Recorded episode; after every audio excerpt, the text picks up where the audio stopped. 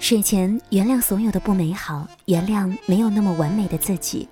你好，我是林小妖，欢迎收听《时光听得见》，每个周一到周五的晚九点和你相约。你是属于喜欢说话的人呢，还是不太爱说话？也许生活当中常常会有两个自己，有时候话特别的多，有时候反而喜欢沉默。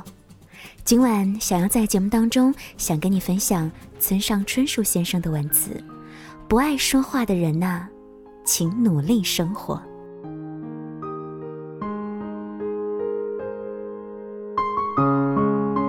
我呢，应该算不爱说话的，虽然视情况看对手，有时会变得口若悬河，不过平常却是闷葫芦了一个。也很害怕详尽的说明一些什么，尽量的不做这一类事情，哪怕话说的不透彻，招致周围的误解，也照样坦然自若。嗨，没办法，人生就是这么回事儿，不是自吹，这方面我倒是做得很高明。接电话是苦差一桩，在派对上跟别人交谈也是弱项。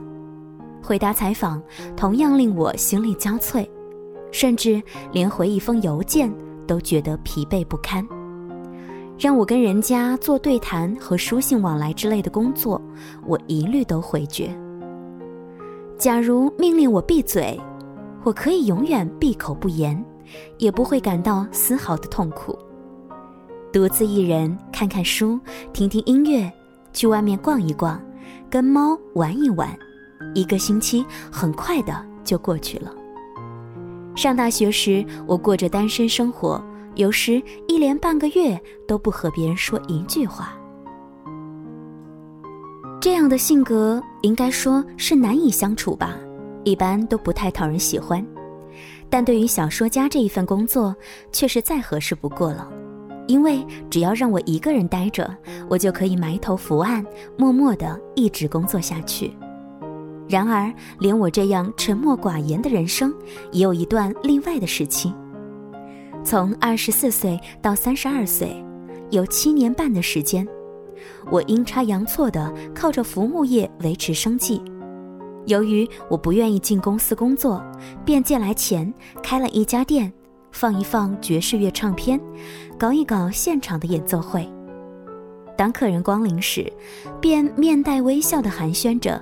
欢迎光临，也和老主顾们聊一些闲话。尽管觉得，看样子我干不了这种活，但想到是为了生活，嗯，也就玩命的对付下来了。遇到话又多又无聊的对手，这种人还真不少呢，也就耐着性子亲切的陪着他聊天。如今回想起来，那一段时间，我可以说是异常的和蔼可亲。不禁十分佩服自己。不过，多年之后和当年的熟人重逢，却常常被告知，春树君很久以前就对人爱理不理的，没怎么说过话。我不免感到失落，心想：喂喂，人家可是尽了九牛二虎之力，拼命和蔼待人的哟。早知如此，干脆一开始就不必勉强，顺其自然得了。但当年的确曾经以自己的方式努力的和蔼待人，这一份感触到如今仍然牢牢的留在我的心里。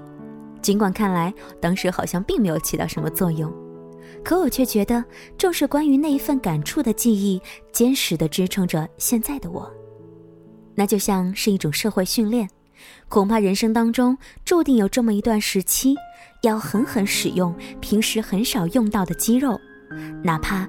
这种努力并没有结果，所以说，不爱说话的人呐，请努力生活。我也在背后无言的声援你。今晚在节目当中给你分享的文章来自于村上春树的《不爱说话的人呐，请努力生活》。我想呢，在生活当中还是有很大一群这样的朋友，不是特别善于跟人交谈，甚至慢慢的开始不再喜欢与人交谈。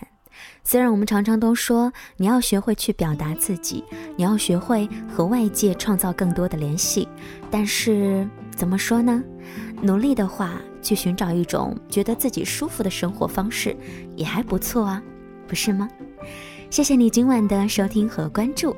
在节目之外呢，小姚当然更希望更多的朋友来关注我，来关注我们的节目，实时的在听节目的过程当中来给小姚进行留言，来关注我们的微信公众平台，直接的搜索“时光听得见”或者是拼音输入“时光听得见”加数字一。好了，今天节目就到这里，晚安，明天再会了。誘